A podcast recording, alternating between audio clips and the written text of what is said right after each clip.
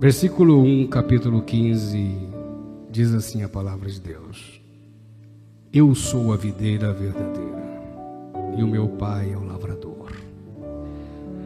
Todo ramo que estando em mim não dá, não der fruto, ele o corta, e todo aquele e todo o que der fruto, ele limpa, para que produza mais fruto ainda.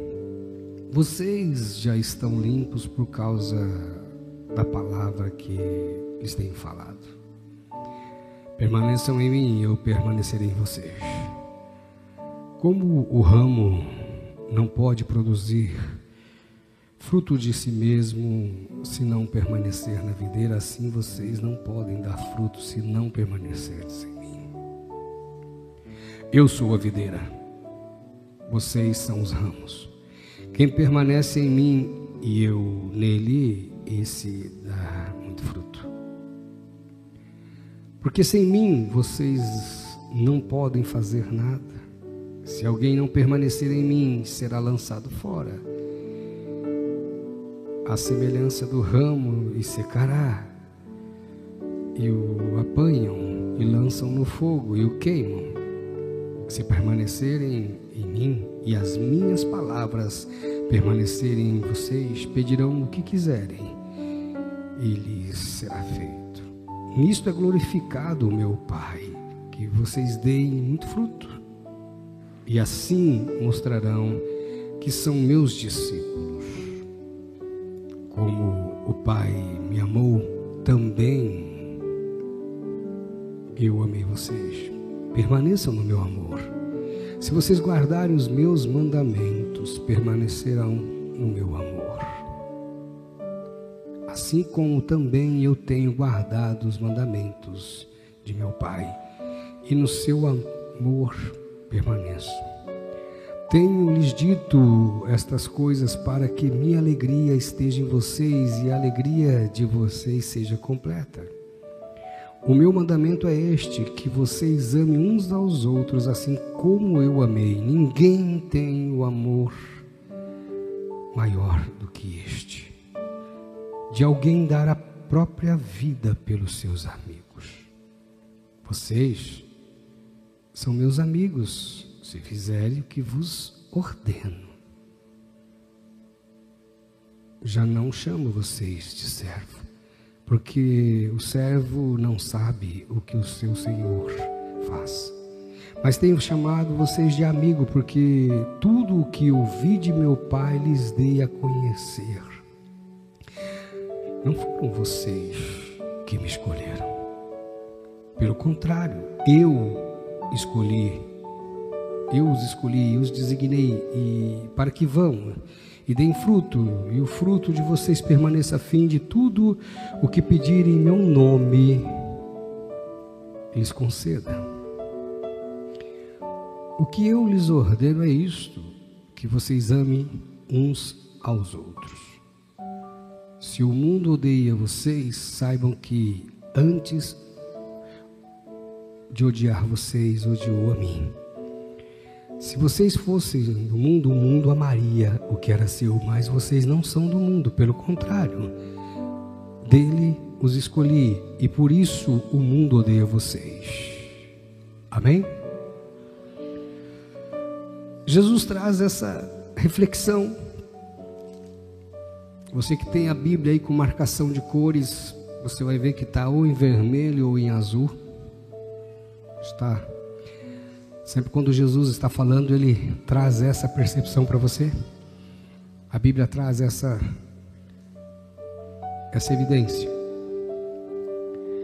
Eu sou a videira verdadeira. Vocês são os ramos e o Pai o agricultor.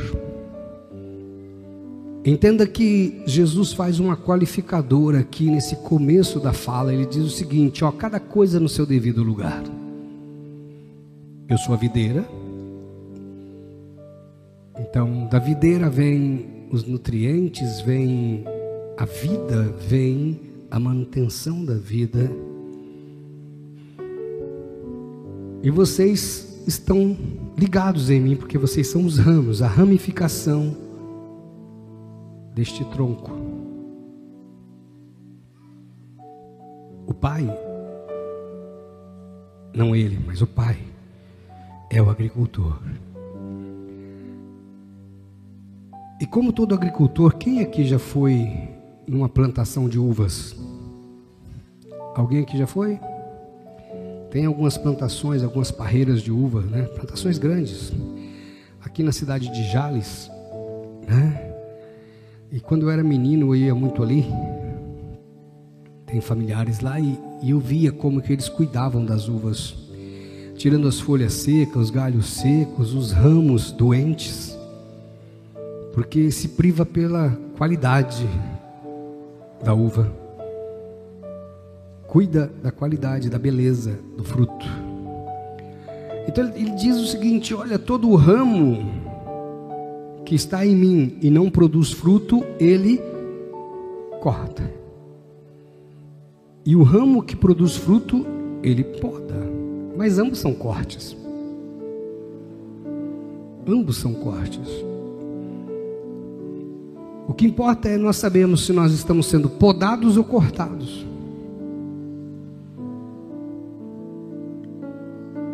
O corte para extirpar, para arrancar fora, é um corte específico. O corte de poda, ele tem técnica, ele tem lado, ele tem jeito, ele tem ferramenta própria. Mas ele faz uma observação: o ramo de si mesmo não produz fruto. O ramo de si mesmo não produz fruto. E nós temos visto na sociedade vários movimentos, né? Pessoas que dizem: "Não, eu sou a igreja, eu sou a igreja". A igreja é corpo. A palavra para a igreja é eclese, que quer dizer assembleia, quer dizer comunhão, junção.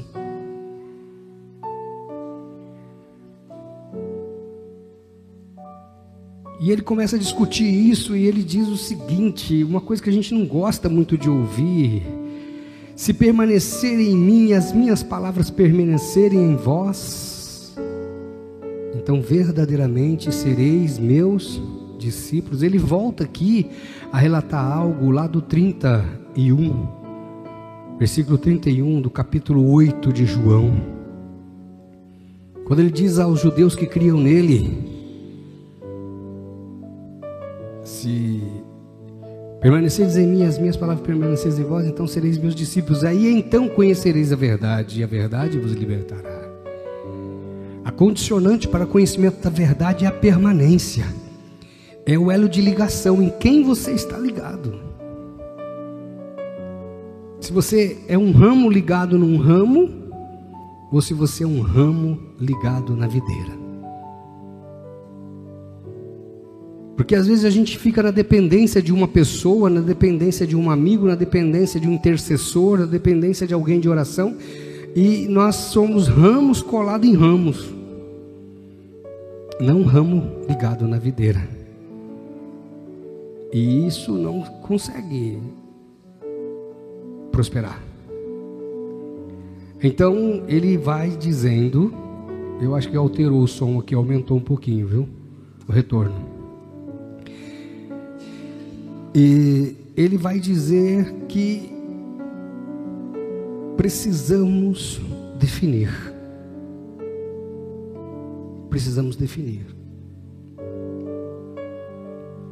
E aí é onde vem a grande luta dos nossos dias de hoje. Onde as pessoas querem definir quem somos.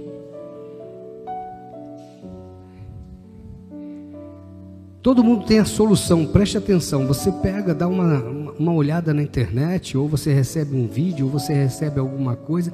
Todo mundo tem a solução infalível para ficar milionário. Mas quem fica milionário é só quem tem a solução. Quem compra o curso não fica milionário.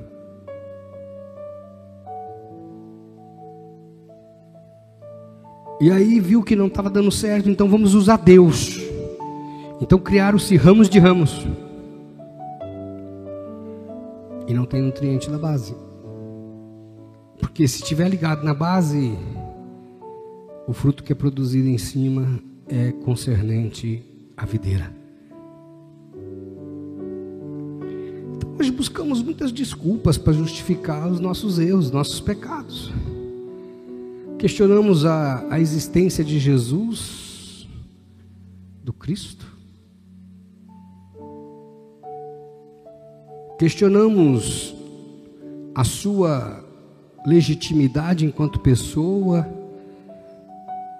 a verdade se ele, como profeta nazireu, conhecido por alguns como Rei dos Reis, Senhor dos Senhores, por nós,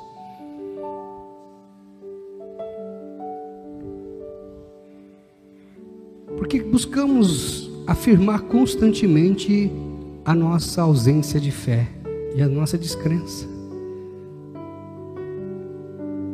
E aqui vem uma coisa muito coercitiva, muito dominadora, muito impositiva, imperativa.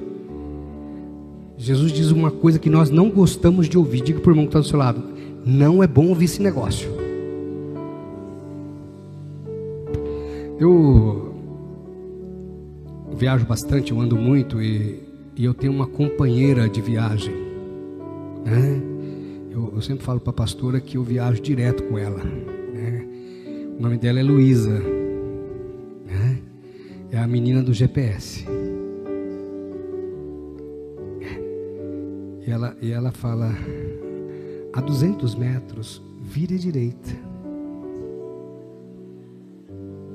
A 100 metros, vire à direita. Virar à direita. Mas um dia eu coloquei um homem endemoniado estava indo para Ribeirão Preto. Eu e um grupo de irmãos, não me lembro se o irmão Max estava junto, mas creio que sim. Nós fomos num carro, eu, dois irmãos da igreja, mas acho que o irmão Max estava junto também, para um encontro de homens. E o GPS, o rapaz começou a falar, né? A 500 metros, vire à direita. A 200 metros, vira à direita. Virar à direita. Aí eu olhei, tinha um barranco. Porque ele estava vendo uma, uma passagem de terra, né? O GPS estava anotando ali. Aí eu pus a mão no. Você estava junto, né, Max? Pus a mão no painel e falei: sai, demônio, em nome de Jesus. Espírito ruim. Mas existe uma técnica psicológica nessas questões do GPS. O córtex do homem, a mente do homem, ela está preparada para ouvir uma voz suave. Diga para a irmã assim: voz suave. Se você é homem estiver do lado, fala voz suave. Tem que ter ser linear. Se você falar alto, gritar ou aumentar o tom agudo com o homem, você coloca ele no módulo de proteção. Isso é psicológico. Estou dizendo, é, eu já digo isso há muitos anos, não é porque psicólogo sou, mas é, é, é psicológico, é um dado psicológico.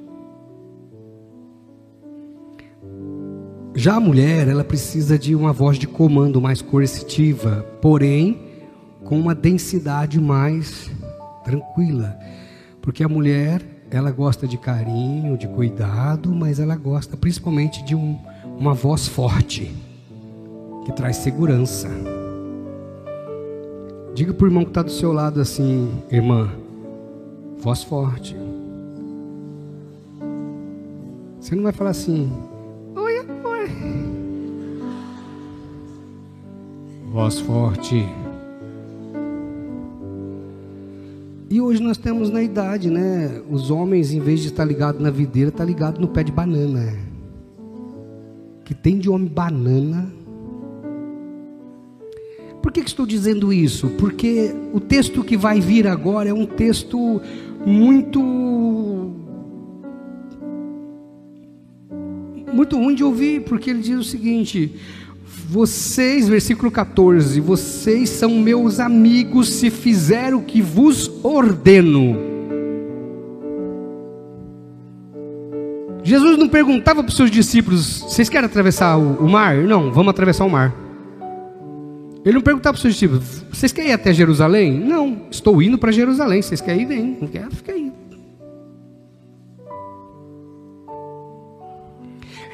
Essa imposição, ela está totalmente contrária aos dias que vivemos hoje. Hoje vivemos a era das narrativas, do excesso ou do direito incompreendido. Por isso que existe tanta carência, tanta ausência de domínio, de poder e ausência de papéis.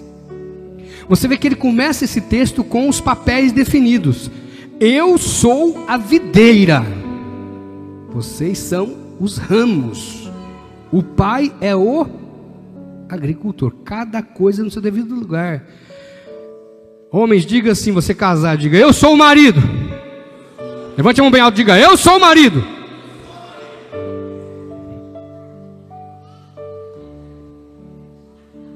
Você viu que a irmã ali gritou que ela é o marido?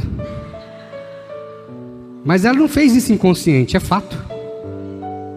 Tem muita mulher com o papel invertido: a mulher é o marido e o homem é a esposa.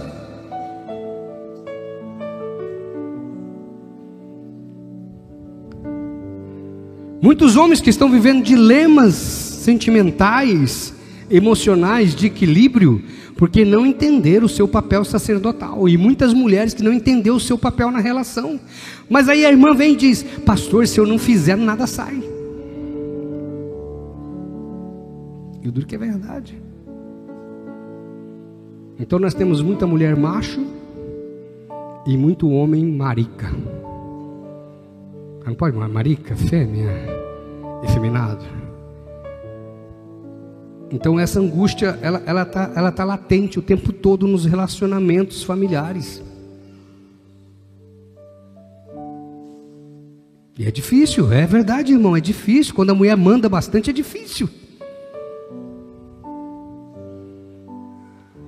Mas aqui, aqui o Jesus está chamando você para um relacionamento que vai além. Eu, eu quero trazer isso para você hoje, porque se você está aí entre família, ou entre amigos, ou entre casais, eu não sei vocês, mas antes de ser namorado, antes de ser noivo, eu e a pastora nós tivemos um relacionamento de amizade muito próximo, de discussão.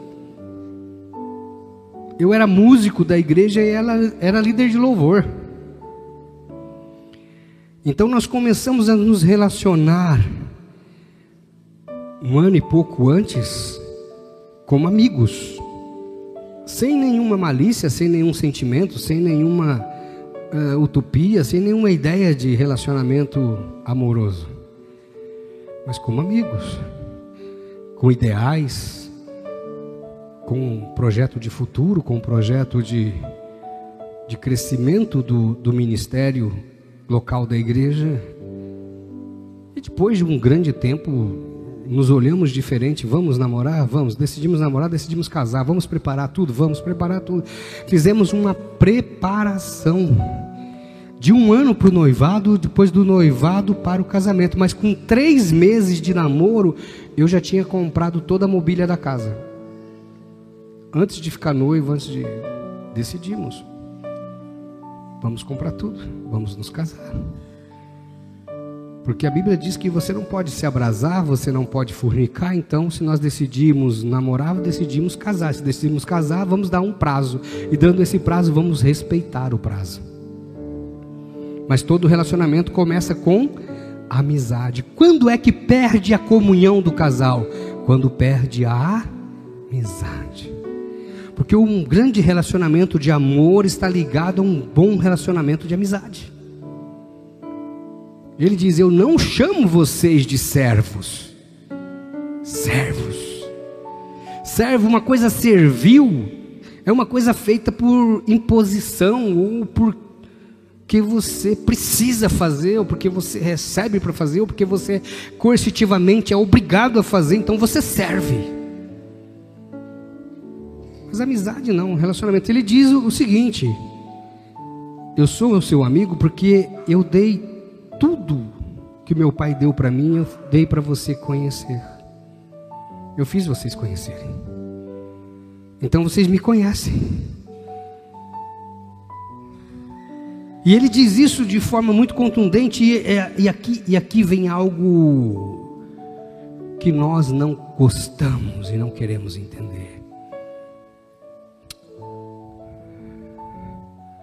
Tem uma, uma canção, não me lembro ela agora, Diego, se você lembrar, me, me, me refresque a memória, que fala, acho que é do Thales Roberto, que fala, eu te escolhi, ah, eu escolho ser amigo seu. Mais ou menos assim, como que é a música? Eu escolho Deus, eu escolho ser amigo. Essa música é furada. Eu sei que a intenção do autor foi trazer uma boa música, mas é antibíblica, no mínimo. Porque não é você que escolhe Jesus, você não tem essa opção. Não é você que escolhe trabalhar na obra. Você pode rejeitar, mas não escolher. Você pode rejeitar, mas não escolher. Então o chamado é algo muito pessoal de Deus com você, não comigo. Porém, o canal de Deus para falar com você é o sacerdócio, é o pastoreio. A não ser que você quer que ele se materialize diante de você de forma épica, né? como se fosse um filme de Spielberg e, aparecesse para você e falasse assim: Eu te escolhi, você é meu filho, você vai trabalhar e vai pregar o Evangelho. Nossa, às vezes esperamos isso. Ele usa o sacerdote, o sacerdote chega em você e fala: Ó, chegou a hora, Deus está chamando você para trabalhar na obra. E ele diz o seguinte: Não foram vocês quem me escolheram, pelo contrário, eu escolhi e os designei para que vão e deem fruto. E não é qualquer fruto, que o fruto permaneça. E para uma finalidade, a fim de que tudo o que pedirem em meu nome, opa, Presta atenção, ele não dá isso de graça. Diga para o irmão que está Deus não quer nada seu de graça. Eu digo sempre uma coisa que infelizmente o maior dizimista da igreja sou eu. Infelizmente.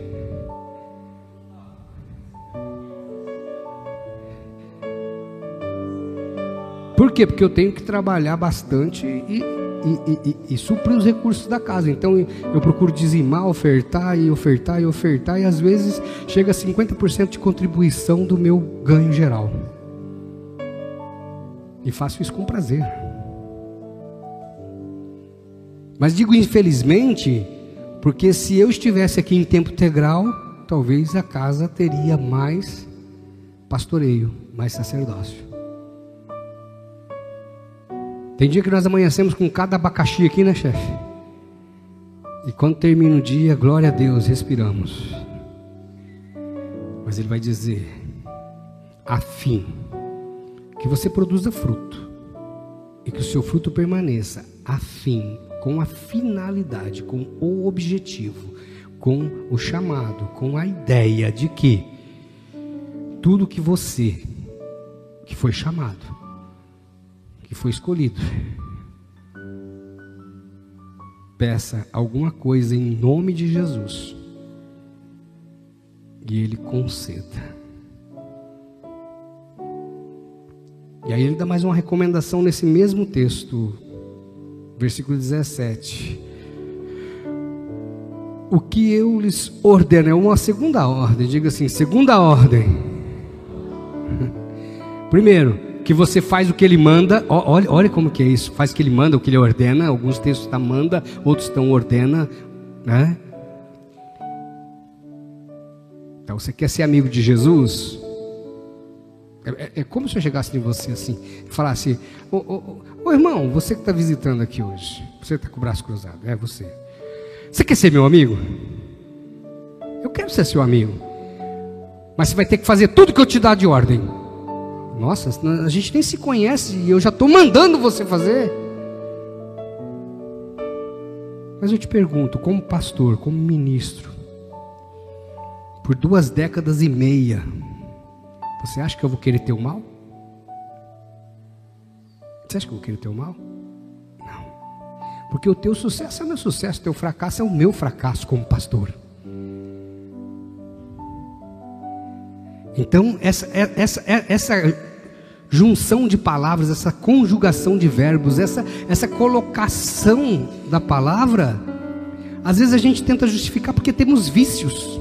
Vícios de drogas, vício de bebida, então nós costumamos arrumar subterfúgios, jogar com as palavras para fugir da presença de Deus.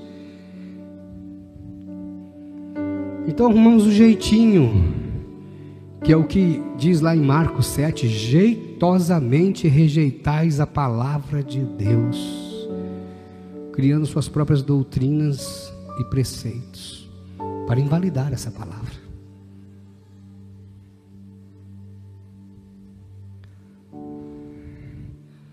Aí eu quero te perguntar: se Deus te chamar agora, como vai ser? Pastor, eu me decepcionei na igreja, eu me decepcionei com um amigo crente, eu me decepcionei com um irmão, eu me decepcionei. Não, não, não. Estou falando da decepção. Estou falando do Senhor. Se o Senhor te chamar agora? Hum?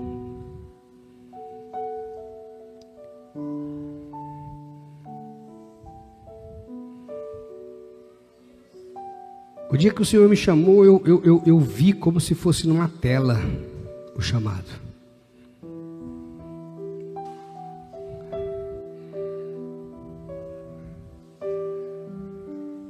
Eu vi até o que eu ia fazer, o jeito que eu ia fazer. E para cumprir aquilo que eu vi, eu trabalhei. Eu fui estudar.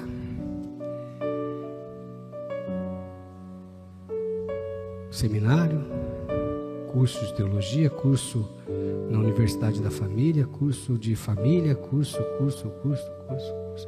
faculdade de psico, pós-graduação, mediação, conciliação.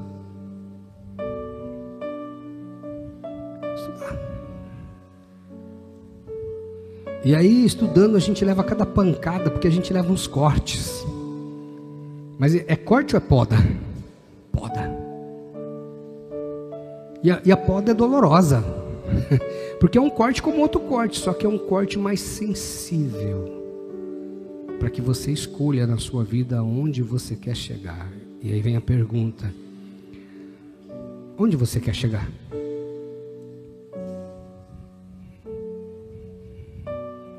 Jesus aqui não propõe uma troca, ele propõe um destino. Ele propõe uma ideia, ele propõe um escopo de como essa ideia vai ser colocada. Você vai fazer o que eu te mando e eu te abençoo. Mas é uma troca? Não, não é uma troca. Porque está falando do fruto.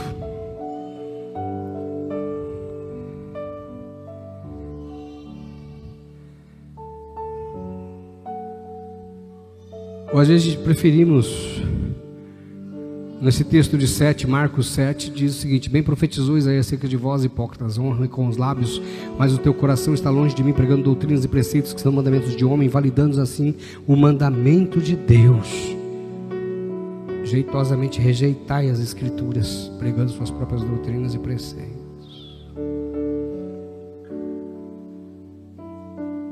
Aí criamos nossas próprias doutrinas de mim mesmo. Eis que falo de mim mesmo. Eis que falo daquilo que chancela o meu erro. Eis que falo daquilo que é argumento para a minha vida. E assim nós entramos no ostracismo, nos fechamos. E aí vem um referencial. Quando você está com Deus, o que, que acontece? Versículo 18. Jesus vai falar: você está sendo odiado pelo mundo? Saiba que eu fui odiado primeiro. Porque se o mundo te odeia, odiou primeiro a mim. Ele diz: você não é diferente do que eu. Você não é diferente de, de mim. Por que, que você quer ser diferente? Se você quer andar comigo e quer ser amado por aqueles que me odeiam, você quer andar com uma pessoa que é odiada Mas se o mundo te acolhe, se o mundo te abraça, se os seus amigos te abraçam, te oferece uma bebidinha, te oferece um cigarrinho, te oferece uma farinha, te oferece um pecadinho, te oferece um beijinho, te oferece um abraço, um acolhimento, alguma coisa está errada no reino do paraíso. Todo dia, todo dia, todo dia eu sou ofendido Todo dia, presta atenção.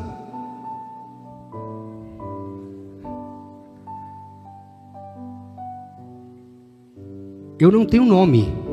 Já disse isso aqui. Como assim não tem nome? Tem nome sim, pastor.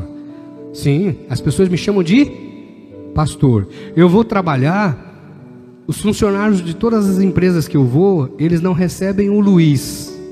Eles recebem o pastor. Por quê? Porque a hora que eu vou ser apresentado para a equipe de vendas, para a equipe de trabalho, como que eles me apresentam? Ó, o pastor está aí. Aí eu já emendo. Engraçado que um dia desse, uma pessoa já estava quase dois anos comigo, numa equipe de treinamento. Ele parou assim e perguntou: Ô pastor, como é que é o teu nome mesmo? Eu falei: Pastor. Diga para o irmão que está do seu lado: Você é o que você é.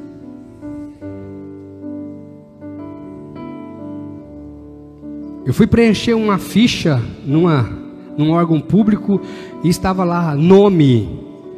E aí tinha lá nome social. Aí a moça, eu perguntei, oh, esse campo eu posso deixar vazio? Eu falei, não, você tem que pôr o nome social. Eu escrevi pastor. Ela falou, não, você pode escrever o seu nome de boa, porque você está com preconceito com o meu nome, meu nome é pastor.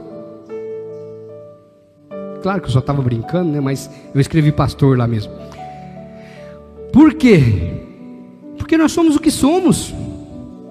Mas e quando temos vergonha de ser o que somos e de exercer o chamado que fomos chamados?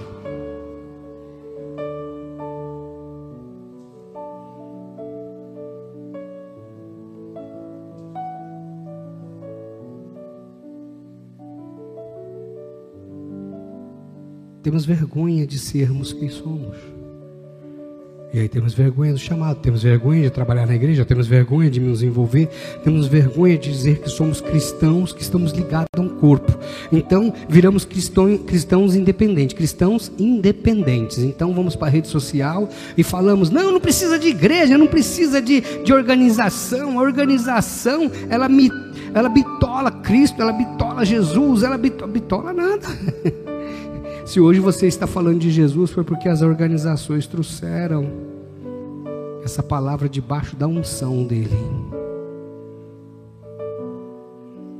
O Espírito Santo está cuidando. E agora eu estou te perguntar uma coisa. Você está preparado para o chamado de Deus? Está preparado para o chamado de Deus? A hora que alguém chegar em você e falar: o Senhor está te chamando para trabalhar na obra do Senhor.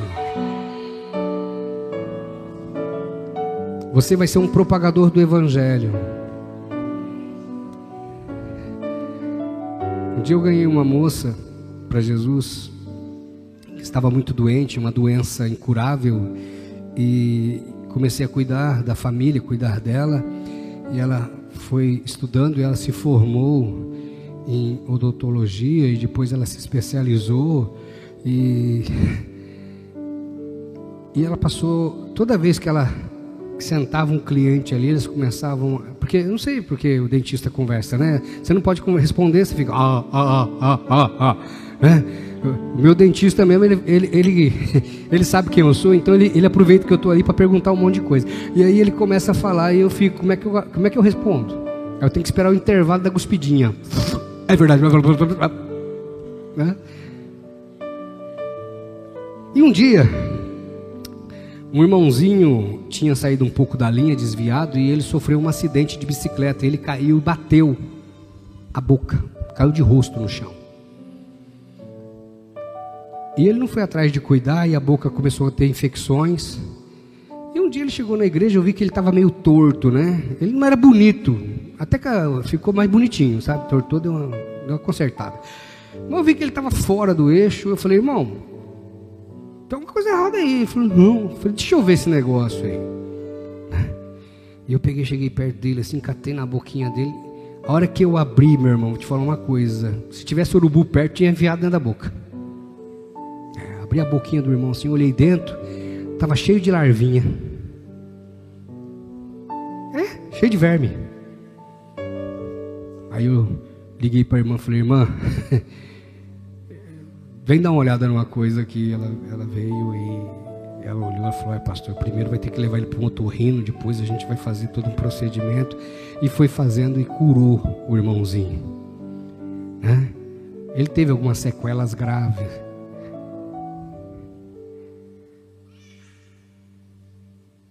Às vezes Deus vai te chamar lá na tua, no teu escritório. Às vezes Deus vai te chamar lá no teu trabalho.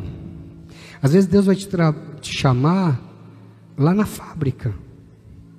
Às vezes você vai ser um propagador, um testemunhador do Evangelho, mas às vezes você vai trabalhar aqui dentro da casa, como intercessor, como diácono, como quem cuida dos carros. Às vezes Deus vai te chamar simplesmente para você dar o maior testemunho, que é o testemunho do silêncio. Como assim? Sabe quando você olha para a pessoa e fala, você mudou? O brilho é diferente. Eu olhei para esse menininho hoje, eu vi ele ali no corredor, no bebedouro. Ele mudou. É. Juan. Temos orado por você toda madrugada, mas você percebe que ele mudou. Olha o sorriso do rosto dele. Porque ele sabe que ele está mudando. A mãe, olha o sorriso da mãe, que já começou agora a lacrimejar os olhos e ao choro de alegria. Mas quando chegou para mim o caso,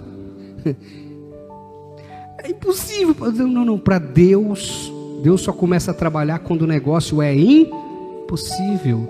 Então, Juan, para você estar tá aqui no meu lugar, ou para estar em alguma função da casa, só tem uma coisa: é você querer.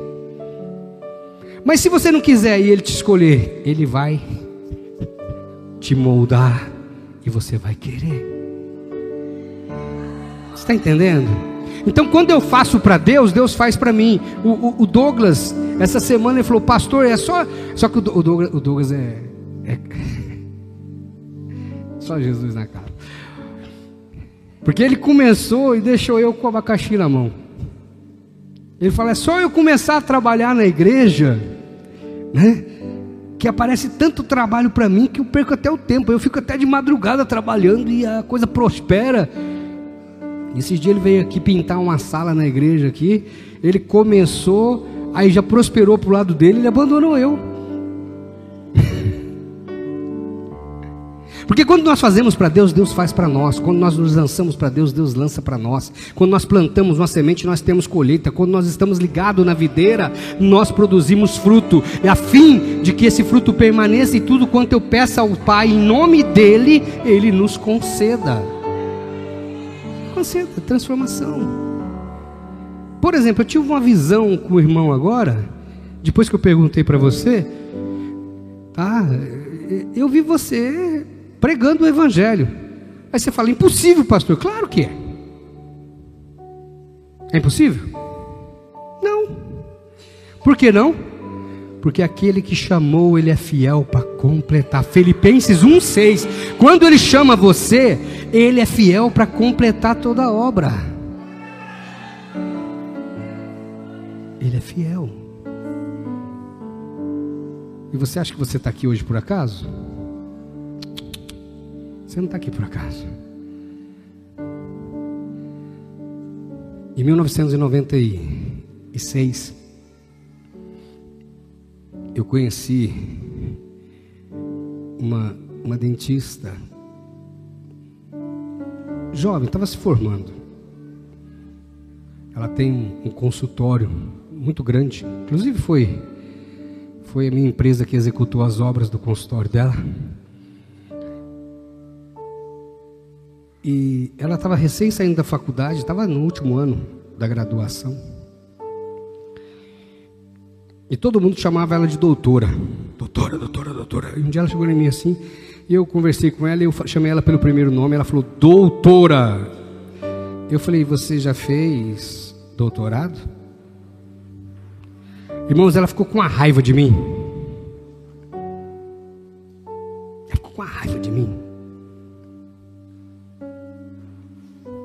E aí ela começou a estudar.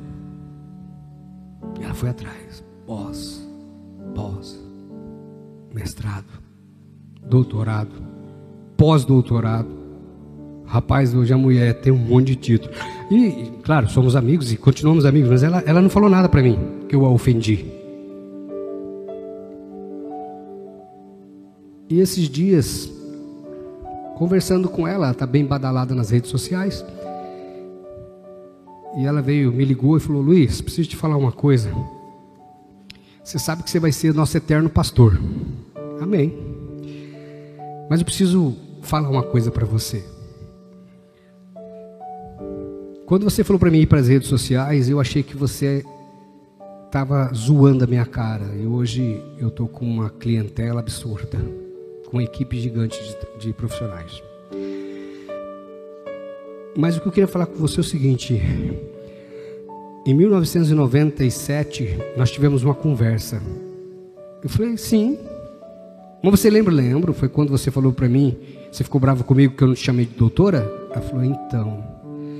Ela me deu um abraço, ela e o marido, e disse: aquilo foi o estímulo para que eu transformasse a minha carreira. Nós estamos falando, irmãos, de 22 anos atrás. 23. Não, mais, perdão. 26 anos. 26 anos atrás, quase. É. é. Um pouquinho para lá, um pouquinho para cá. 25 anos. Aquilo transformou a vida dela. E hoje é uma mulher fervorosa na presença de Deus, e evangeliza muito, muito, muito, muito, muito, muito, muito. Porque aquele foi o chamado dela. Não foste vós que escolheste a mim, mas fui eu quem vos escolhi e vos designei e disse: Vades, deis fruto, a fim de vosso fruto permaneça, e tudo quanto pedi ao Pai, crendo em meu nome, Ele vos conceda. João, capítulo 15, versículo 16 porque você está fugindo do chamado. Recline sua cabeça. Eu quero orar por você agora.